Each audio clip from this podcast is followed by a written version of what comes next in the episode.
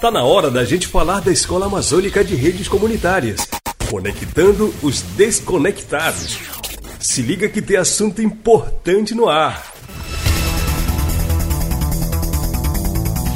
O momento é de expectativa para mais uma etapa do Escola de Redes Comunitárias da Amazônia, projeto que apresenta a partir de agora o Conectando os Desconectados. Depois dos encontros presenciais já finalizados nas sete comunidades participantes, a hora agora é o início das atividades.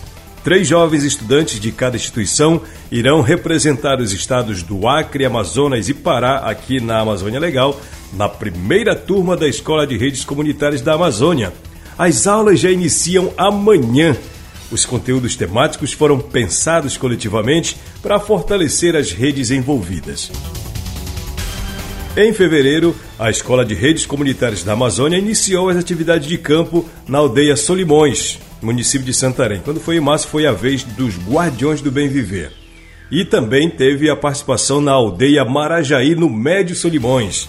A equipe da escola chegou no mês de abril à Rede Uaiuri, no Alto Rio Negro, Formigueiro do Amazonas, Rede Águas do Cuidar, em Ilha de Caratateu, distrito de Outeiro, Belém, e encerrou a rodada com a aldeia Puyanaua. Então vamos falar de importância da escola de redes, de expectativas dos professores e dos parceiros.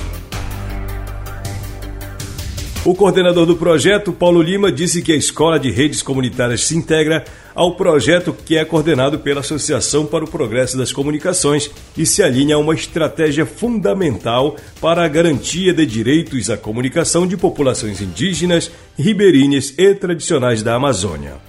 Através das formações, jovens poderão multiplicar o conhecimento em suas regiões e potencializar sua comunicação. Os convidados para o Conectando os Desconectados de hoje são a professora Joelma Viana e o padre Edilberto Sena, que é o coordenador da Rede de Notícias da Amazônia, RNA.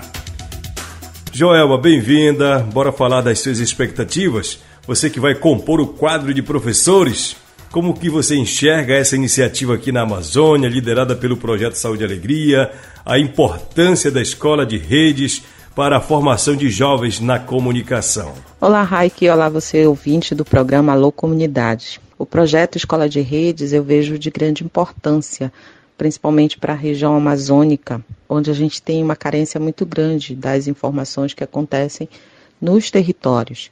E eu estar formando eh, lideranças locais de dentro dos territórios para trabalhar a comunicação a partir do local onde eles vivem, eu creio que a gente vai conseguir ter mais informações sobre o que acontece, e não só isso.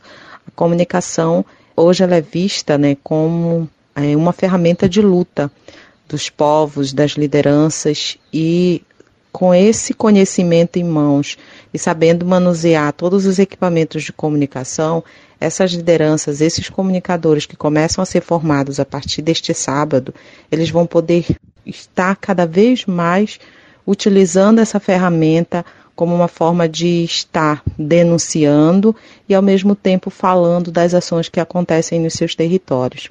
Eu vejo com muita expectativa, principalmente quando a gente pensa em trabalhar em redes, né? Tem uma escola de redes e que está se juntando também né, com o trabalho que a gente já vem desenvolvendo, que é a rede de notícias da Amazônia.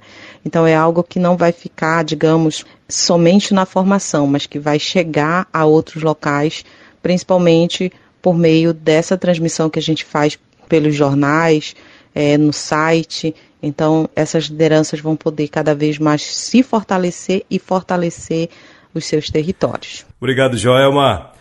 A RNA é uma rede de notícias aqui na Amazônia que integra mais de 20 emissoras de rádios comprometidas com a defesa do território para seus povos.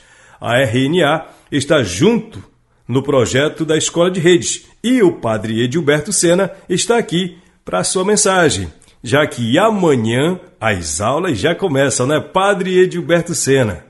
Mais um grupo de comunicação popular na Amazônia.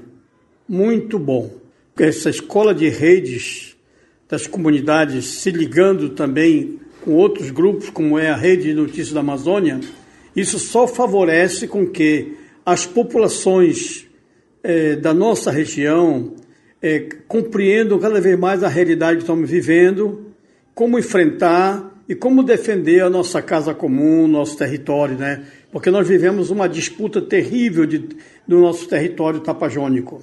Então, parabéns para a iniciativa do Saúde e Alegria de, de construir essa escola de redes de comunicação popular. Então, estamos juntos, somos aliados com a Rede Notícias da Amazônia na divulgação de mais informações. Um abraço, bom trabalho. Obrigado, Padre Edilberto Sena e Joelma Viana, pela participação aqui no Conectando os Desconectados de hoje. Sucesso para vocês e para os alunos. Você ouviu Conectando os Desconectados de hoje, da Escola de Redes Comunitárias da Amazônia. Sexta-feira tem mais novidades aqui no programa Alô Comunidade.